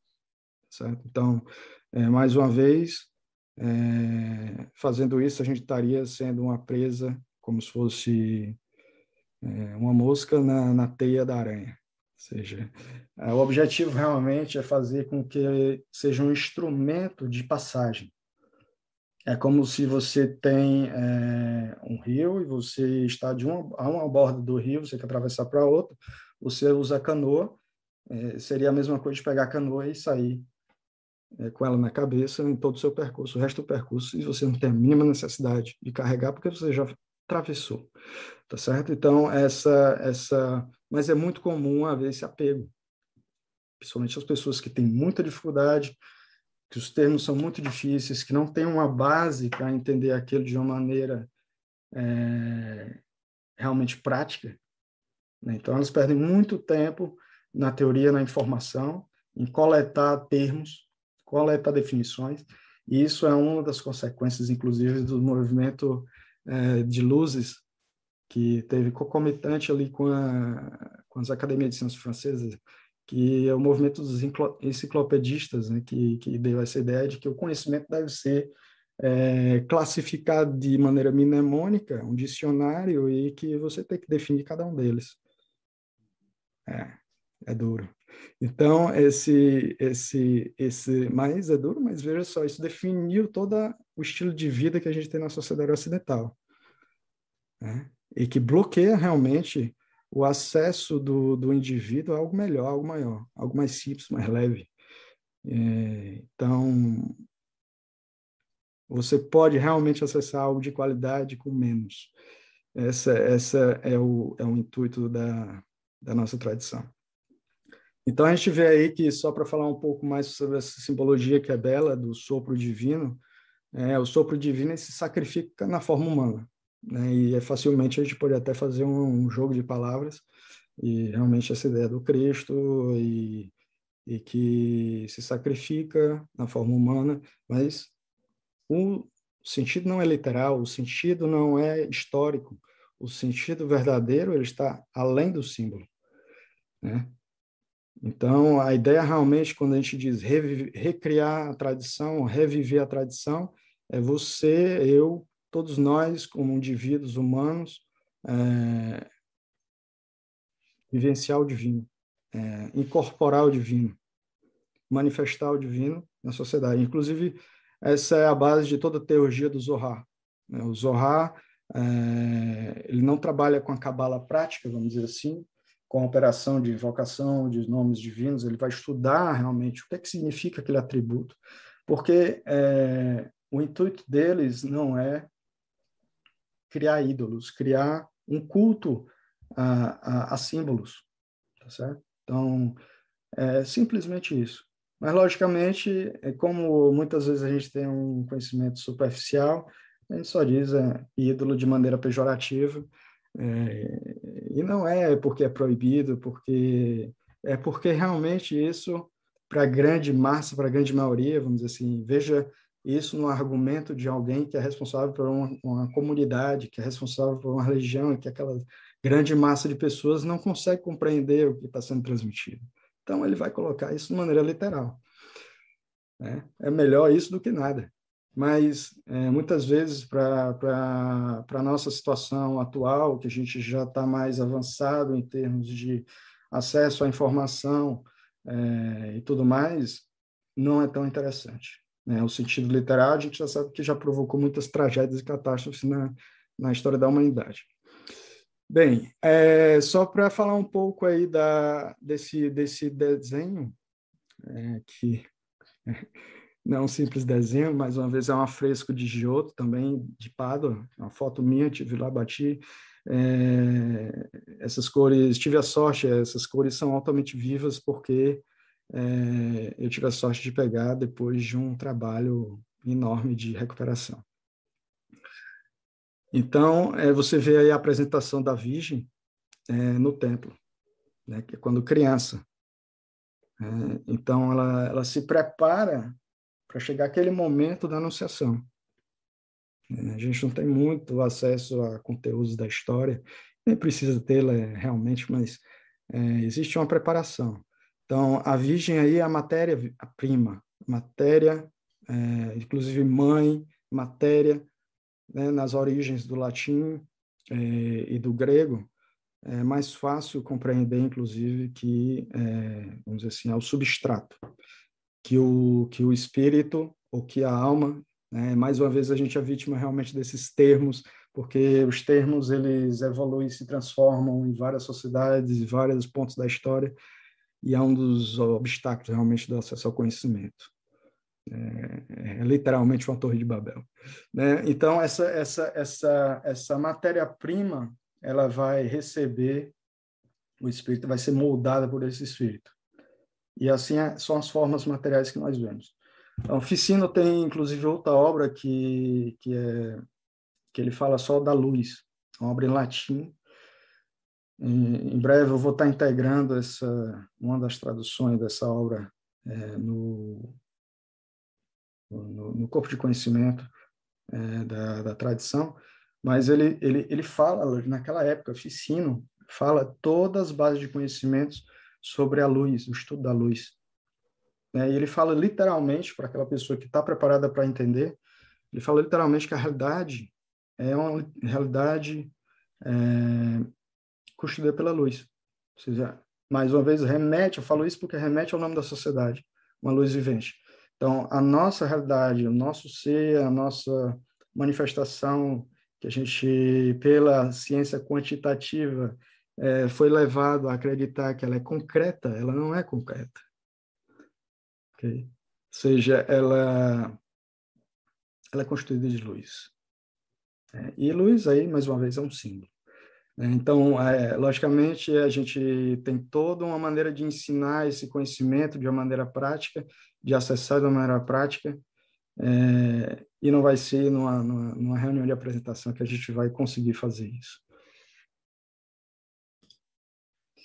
Então, da, da iniciação, a gente passa para os graus iniciáticos, aí vamos entrar realmente em algo realmente é, é, de apresentação Tá? Então, o primeiro grau é o grau de postulante, e a gente vai atrair a atenção para entender que realmente por que, que se chama assim. Então, tem um, tem um, tem um grau, é, qual é o estado que aquele, é, aquele aprendiz está no percurso. Ele é aprendiz do início ao fim, nunca deixa de ser, né, como eu. Então, é, o título é o título de detentor da pentada, porque ele é iniciado nos cinco princípios é, da casa do sacrifício.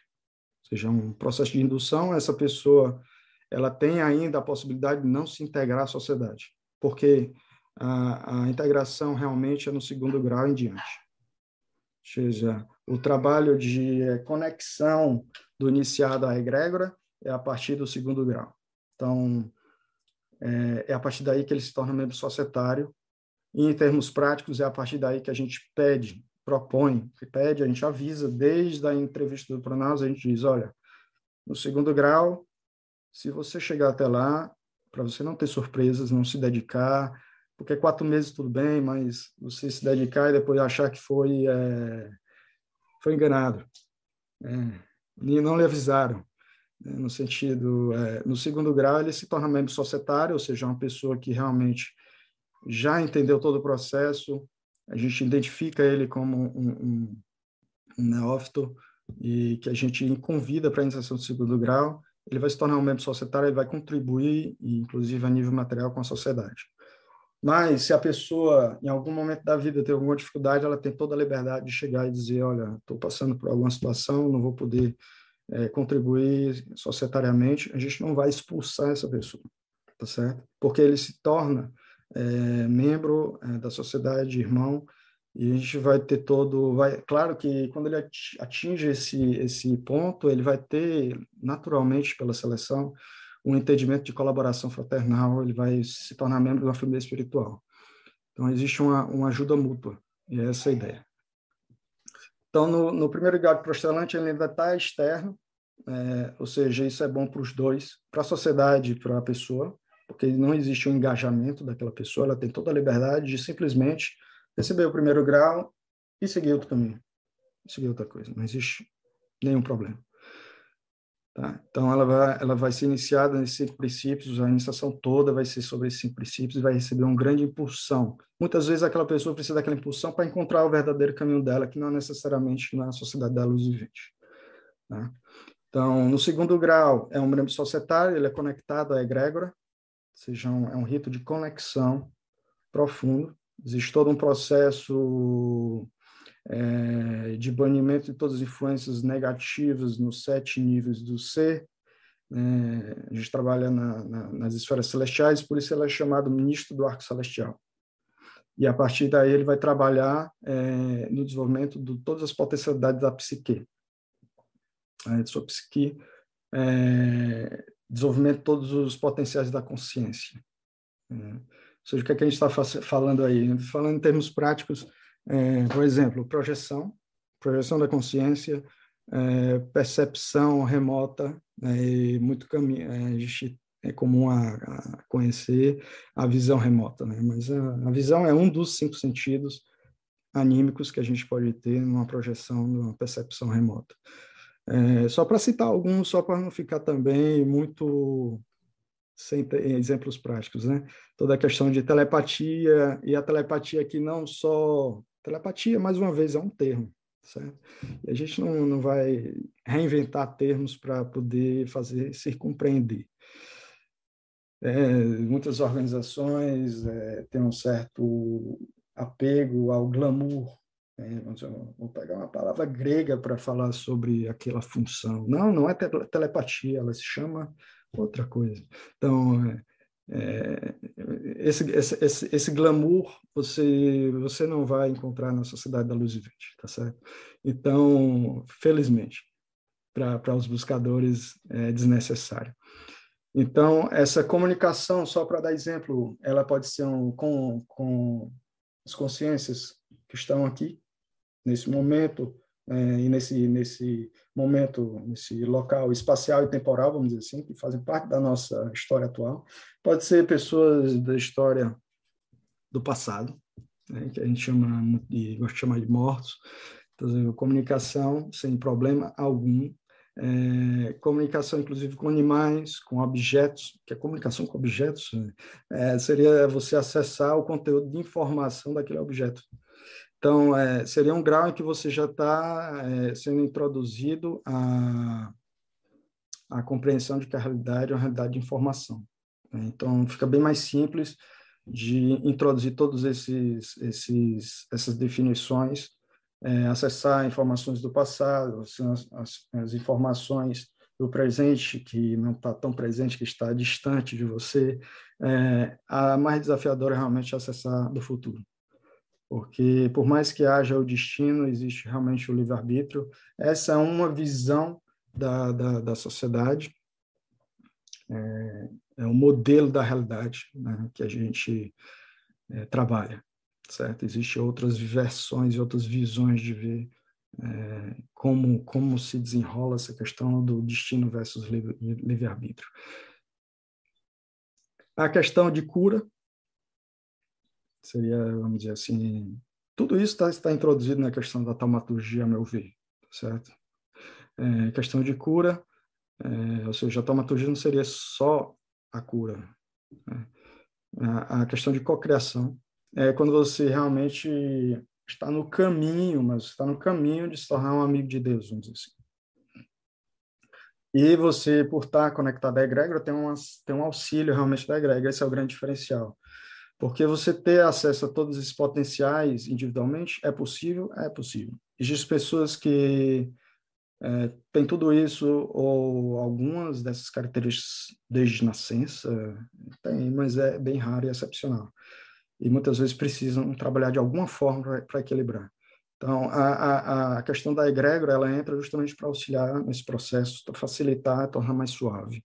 É, contar com a, os outros iniciados, que nesse momento passam a se chamar companheiros, companheiros da casa, né, que, vão, que vão se auxiliar mutuamente como uma família espiritual. É uma, da, uma das coisas que, para fazer uso ao termo taumaturgia, uma das coisas é, que a gente usa também é sons. Né? E sons não é só a pronunciação de palavras e tudo mais, mas também certas tecnologias que usam o som. Né? A taumaturgia aí como tecnologia, como engenharia, mas sons que é, conseguem acelerar todo esse processo para pessoas que têm a dificuldade maior. É, é uma coisa mais que a gente introduz com certo cuidado, porque não são todas as pessoas que podem usufruir disso. Não são todas as pessoas, inclusive, que podem lidar com projeção, tá certo? Então, tem todo um processo de conhecimento é, para a gente usar tudo isso de maneira segura, e isso tudo realmente faz parte da, da questão do espírito de egrégora, certo? Mas são, são, são, são sons que bom, conseguem fazer com que as pessoas tenham experiências é, bem mais rápido, mais acelerado. Mas, mais uma vez, o objetivo não é ficar dependente do, da ferramenta. O objetivo é facilitar e ajudar a manter o estado para que a pessoa tenha essas experiências e ela se torne convicta pela experiência, pela vivência da existência e da, da interpretação da realidade daquela forma. Então, é, é mais uma vez, é um, é um instrumento de, de auxílio. E quando a gente vai aumentando os graus, os ritos vão diminuindo. Porque o objetivo final é você fazer menos ritual. O objetivo final é você realmente não precisar de rito algum para nada. Então, a desenvolver a sua capacidade é, psíquica, né? não apenas psíquica, mas inclusive em outros níveis, de conseguir é, atingir todos os resultados que a gente começa a, apresentar em termos superficial, mas com a mera intenção, com a vontade. Então, descobri que todo aquele processo de ritual foi foi importante, foi necessário, é, mas a gente quer levar realmente é, ao pico da montanha o mais rápido possível. Tá? E eu disse possível nem sempre é possível. Então, é, o terceiro grau será, será o grau realmente que ele se torna professo. Ele é, tem um título de sacerdote da vitória. Né? No segundo grau, a gente vê que tem um ministro do arco celestial, porque realmente ele vai trabalhar na psique e, e em uma associação com todas as questões dos, dos, do, dos sete, sete esferas celestiais, ele vai vivenciar tudo isso esses sete níveis, os sete modos da, da, da, da, do estado de consciência.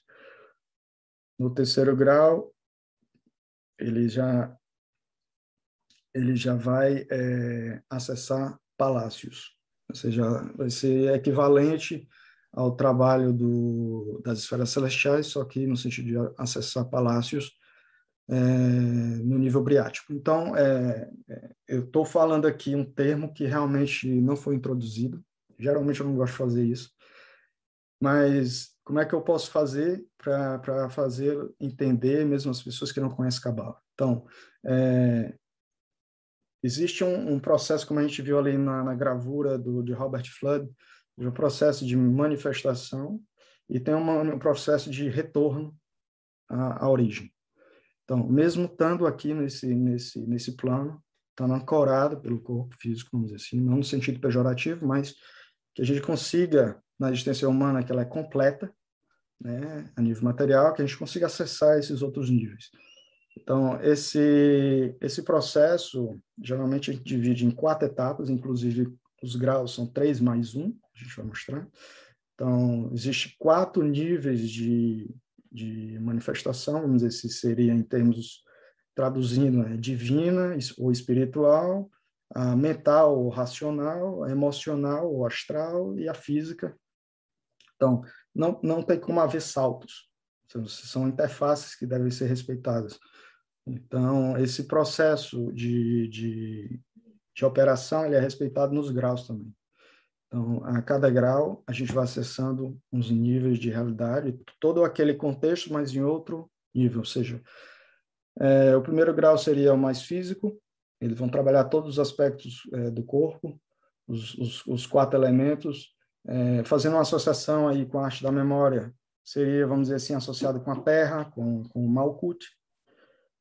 É, o segundo grau seria com a Lua, indo pelo caminho do meio, subindo na árvore da vida, é, ou Yesod, é, e o terceiro grau seria a Tiferet, o Sol, ou seja, com toda a riqueza de simbologia expressa, é, seja pelos termos da astrologia ou pelos termos da Cabala, ou até mesmo se a gente quiser usar os termos da, da alquimia, né, com cores, que é o preto, o branco e o vermelho, também é, a gente tem a possibilidade de transmitir essas informações certo? Ou seja, é um projeto de trans, transformação que vai haver uma, uma maturação da psique daquela pessoa para alcançar certos potenciais.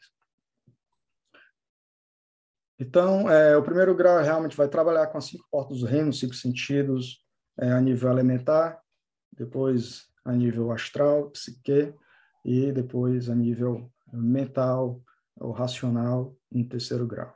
Seria um trabalho mais místico, né? mas ainda não é os, os graus místicos da, da estela, estela gloriosa. Ou seja, em seguida, nós teríamos uma ratificação, que seria o, o grau de professo pleno, e que recebe o título de taumaturgo, e a gente volta novamente à questão do termo da taumaturgia. Então, seria um rito da conexão misteriosa. E os graus avançados seriam os graus místicos, seriam os graus da estela gloriosa. Bem, é, fazendo uma relação mais uma vez com a árvore da vida, ou com a astrologia, ou com a cabala, vamos pode dizer que o, o, o professo pleno ele trabalha na Ogdoada, ou seja, seria aqueles níveis da existência supracelestiais, que está acima das sete esferas celestiais, é, na, nos termos da Cabala, no caminho do meio, a gente poderia associar com Da'at, que é a esfera é, oculta, é, a esfera realmente do, da, da gnose, vamos dizer assim, de unir é, o conhecimento com o entendimento. E se fosse nos termos da alquimia, seria a cor dourada. Então, nesse, nesse momento, ele, ele, o iniciado ele tem um elo direto com a estrela, com a estrela gloriosa, esse passa a se chamar amigo de Deus, que é um taumaturgo. É, e ele, daí, a partir daí ele é capaz de realizar é, certas maravilhas na medida da relação dele com, Deus, com, essa, com esse Deus, com essa consciência suprema. Bem, é, é por isso que eu escolhi, mais uma vez, uma gravura aí, a estrela entrelaçada, como símbolo desse ideal. É, dentro aí tem uma figura que dá a entender, uma silhueta assim, não necessariamente, mas a me dá, dá a entender Dante, né, o poeta. Bem, e nós temos o círculo dentro, né, ou seja, nós temos três gravuras que se unem para formar a, a imagem. É, é, muito comum no símbolo do, do nosso ideal a gente ter um dos quadrados branco, um dos quadrados vermelho, que seria justamente o entrelaçamento do Sol e da Lua seja, desse, nos termos da astrologia e nos termos da alquimia.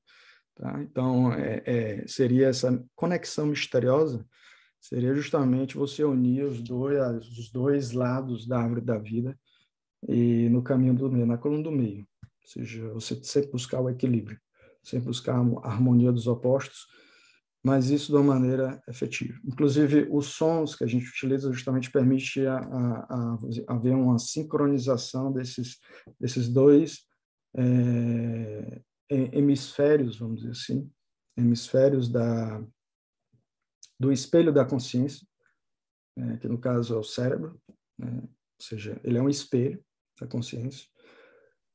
E o estado de consciência ele pode ser alterado através desses sons, certo? Então, é, mais uma vez também é, ratifica essa essa essa ideia da conexão misteriosa.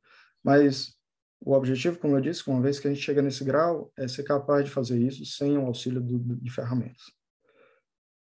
Os elevados graus místicos seriam os trabalhos que, se ele decidir ficar na sociedade, ele realiza, ele contribui, ele auxilia. Ele auxilia o grande mestre a realizar o rito da estrela gloriosa, que é, movimento e dá dinamismo à, à egrégora da sociedade e mantém viva a tradição agnoática. Então, é, ele tem, eu digo isso porque ele tem a opção, isso é, talvez atraia muitas pessoas, ele tem a opção, quando ele atinge o grau de professo pleno, ele tem a opção de é, trabalhar sozinho, não necessariamente com um grupo, ou ele pode trabalhar com um grupo, ou pode fundar ele mesmo uma outra sociedade, uma outra ordem, outro, outro, é, é, é, como ele querer chamar, mas que seja ogdótica. Ou seja, ele vai ser o grão-mestre de uma outra manifestação da sociedade que saiu da sociedade da luz vivente.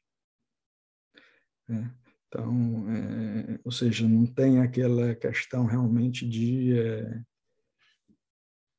uma coisa. O grão-mestre ele não é, é não é a pessoa que vai ver os resultados da sua obra. É, ele, ele realmente ele faz aquele trabalho, mas os resultados realmente são, geralmente, são, são depois, vão bem além do período de vida de um, de um grão-mestre, certo? Só para a questão de informação, a, a sociedade, ela, acho importante falar isso, porque, de qualquer forma, está no website, e eu não vi uma grande quantidade de é, buscadoras. E eu gostaria de falar que a, a Sociedade da Luz Vivente ela também tem a possibilidade de transmitir a Associação Apostólica Católica e enfatismo, não romana, né? em três graus, é, do diácono, padre e bispo, é, porém, ela não é dogmática e as mulheres são bem-vindas. Tá? Isso, é, isso é bastante importante. Então, a, aqui é, eu concluo assim as explicações sobre a apresentação da sociedade. É, o website da sociedade é lucidviventes.org. Esse é o e-mail direto, ou seja, é o nome da sociedade separado pela arroba, mais fácil de memorizar. É, a, a, outra, outra observação, por que, que o nome é em latim? Né? É, o objetivo aí é realmente facilitar que esse, essas palavras representem a sociedade a nível mundial, mas a nossa ênfase realmente, por ser uma tradição ocidental, é alcançar o mundo ocidental. Pode ser que a gente alcance alguns, algumas expressões em alguns países orientais, isso pode acontecer, até como eu fiquei impressionado que os livros que eu vou mostrar em seguida foram comprados no Japão. É, mas eu fico me perguntando, até talvez com o Marcelo aí deva, deva saber explicar, mas é, anime, mangá é bastante comum é, eles irem beber certos conhecimentos né, nas tradições ocidentais para criar super, super, super animações, né, que é bastante interessante, bastante rico. Então, o objetivo do nome ser assim é de facilitar é, o reconhecimento de uma mesma tradição, da mesma sociedade, no mundo ocidental, sem precisar estar traduzindo o nome em cada língua, o que dificultaria o, o, o reconhecimento. Tá certo? É simplesmente por isso. Não é, não é nenhum glamour pelo latim, até mesmo porque eu reconheço que é muito mais difícil e muitas vezes eu falo luz vivente e traduzo realmente o, o termo, Sociedade da Luz Vivente, é, no Brasil. Então, é, aqui eu já vou além realmente da apresentação da sociedade, mas é ainda associado. É, mas aí, Marcelo, eu quero saber o que, é que você acha, se você quer que eu explique mais isso mais para o final, depois de algumas perguntas, interação, até mesmo. Não, pode explicar agora que está assim, porque a pessoa falando, pô, é que a galera do YouTube está acostumada com vídeo de 20, 30. Mas, cara, se a pessoa não conseguiu ficar essa, essa explicação, ele não vai entrar na ordem. Aqui o Mayhem ele é diferente. Então, a maioria dos convidados que a gente tem aqui faz palestra de uma hora e meia, duas. E uma coisa interessante é que a gente tem reparado que no YouTube a galera assiste o vídeo inteiro que é uma coisa assim. O nosso canal, basicamente, ele é completamente diferente de tudo que é outro canal do YouTube. Que acho que a gente traz, a gente convida a galera que manja para falar dos assuntos profundos e o pessoal que está assistindo fica até o fim. Então, fica tá à vontade. Eu acho que é melhor até colocar com a capa do livro e aí depois a gente, a gente Perfeito. conversa assim. As tá perguntas certo. que eu ia fazer, você praticamente já respondeu durante a palestra. Então vai ser só uma ou outra aqui. É, tá e as perguntas que o pessoal foi fazendo, você foi respondendo durante, né? Então, tá está tá muito tranquilo. Fica à vontade. É até legal porque a gente vê a capa do livro, né? Tá certo. Então, a, a, a, primeira, a primeira obra que eu quero mostrar aqui para vocês é a obra da, da Estrela Gloriosa. Então, esse, esse livro, ele contém, nesse livro, é, todas as iniciações da, da, da, Sociedade da Luz Vivente, e to, é, não todas as técnicas espirituais, mas, mas as principais. Okay, então, isso, isso, o que quer dizer isso? Quer dizer que realmente nós não temos segredo. Em termos de iniciações, não há segredo algum. Até, por, até porque o segredo não está no texto da iniciação.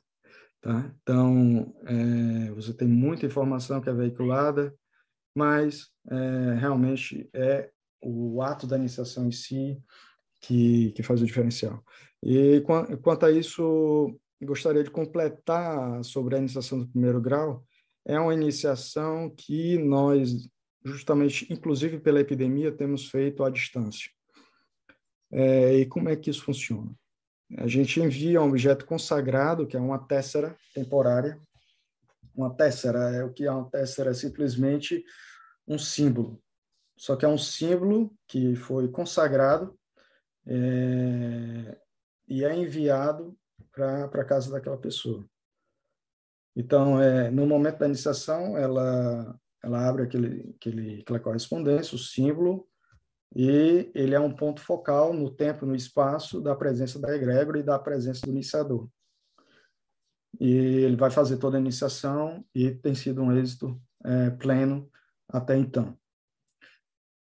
As iniciações de segundo grau é, é, excepcionalmente, realmente por causa da epidemia, a gente tem realizado alguma iniciação de segundo grau dessa forma, mas idealmente seria seria excepcional, idealmente seria presencial. A única que é incontornável de ser presencial é terceiro grau, mas como é algo que realmente é para um fim de uma de uma carreira na sociedade, não vejo algum problema em relação à epidemia. Ok?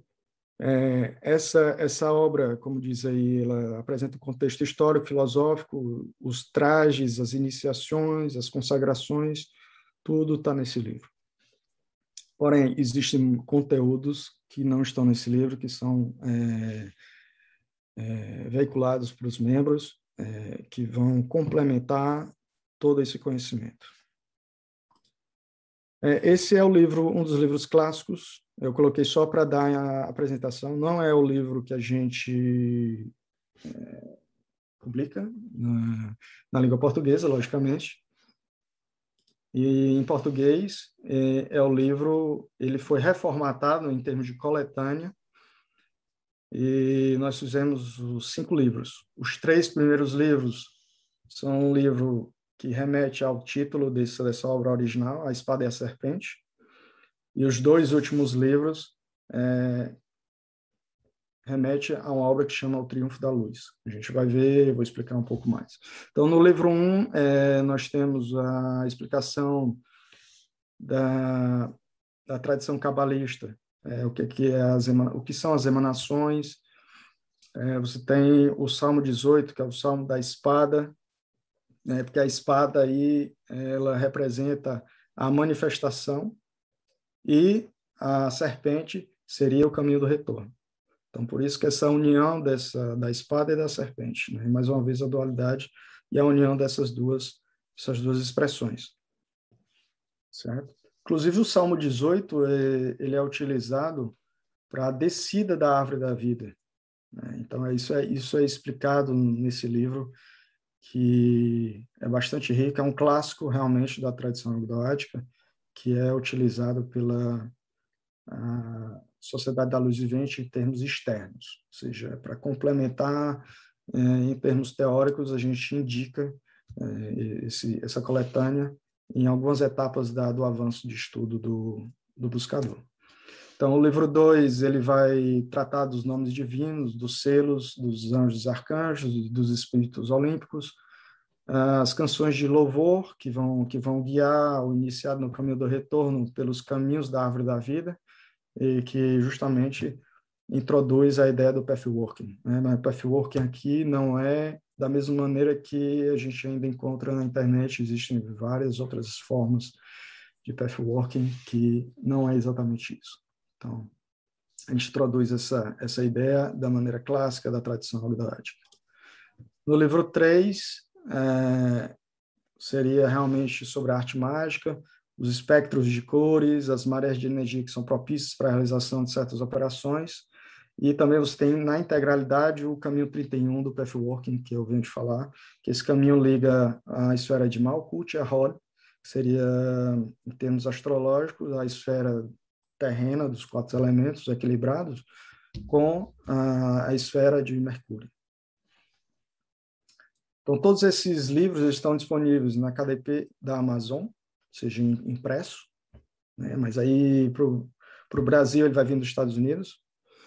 Né? Existe uma, uma, dificuldade aí algumas vezes pela questão do, do dólar, né? É, a gente tentou fazer de certa forma tornar viável, certo? Então, mas é possível adquirir através do amazon.com.br também. Então, tem o Kindle, tem a versão Kindle e tem a versão Kobo. A Kobo, é, só para informação, você vai encontrar na Livraria Cultura, no Brasil. Né? Então, os três primeiros livros, A Espada e a Serpente, tem uma pequena parte que ainda está no quarto livro, é, até porque aquele livro original é uma obra só, que tem A Espada e a Serpente e o Triunfo da Luz, apesar do que no, no título não tem essa obra Triunfo da Luz, mas o Triunfo da Luz é, vai tratar dos potenciais da psique humana a nível microcósmico, a nível humano. Então, os livros 1, 2 e 3 é o aspecto macrocósmico. E o livro 5 é a conclusão dessa obra do Triunfo da Luz.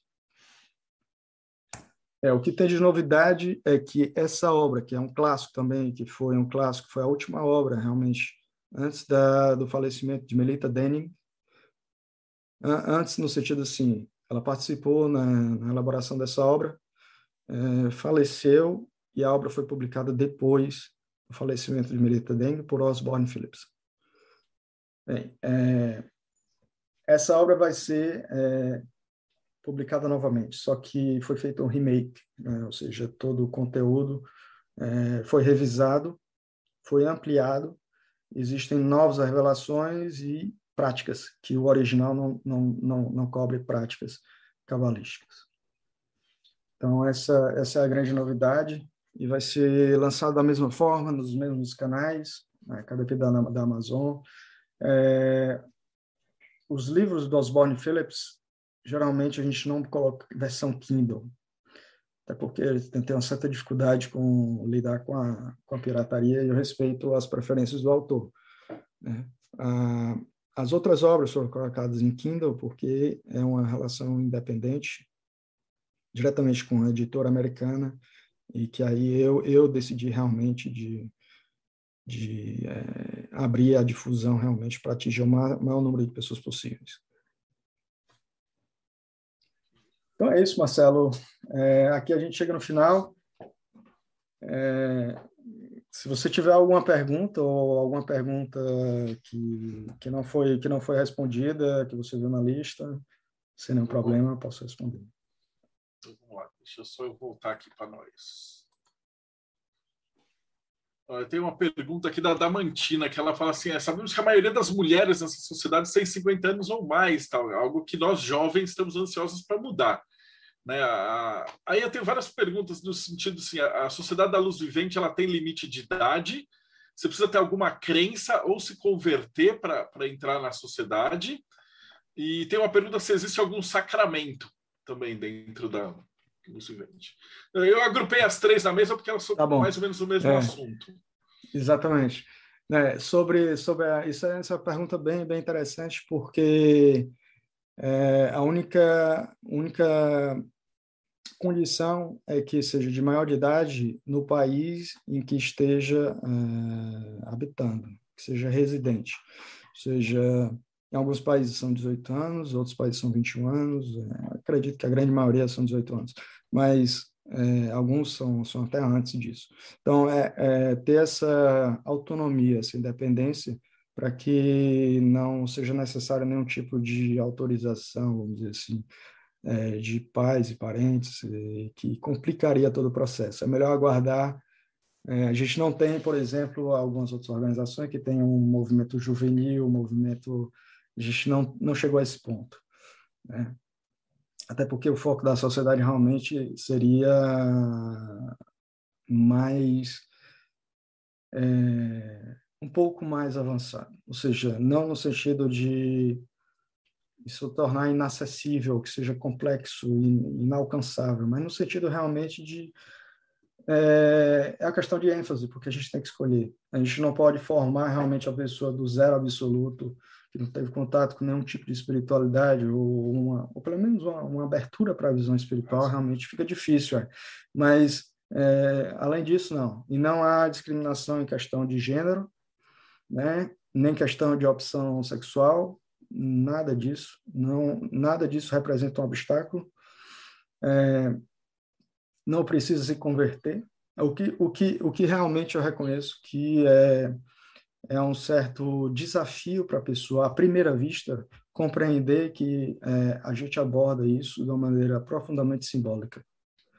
Né? É, ou seja, eu reconheço que é difícil para uma pessoa de uma religião e que não seja é, tão apta a, a acatar ou a tolerar uma outra manifestação é, religiosa de é, se integrar. Ou seja, existe realmente uma ênfase na simbologia cristã, judaico-cristã, é, é, mais propício e mais fácil se a pessoa realmente conseguir se inspirar através dessa, dessa, essa, vamos dizer assim, mitologia né, dessa, dessa forma de ver a realidade, um modelo da realidade, essa, cosmo, essa cosmologia, vamos dizer assim.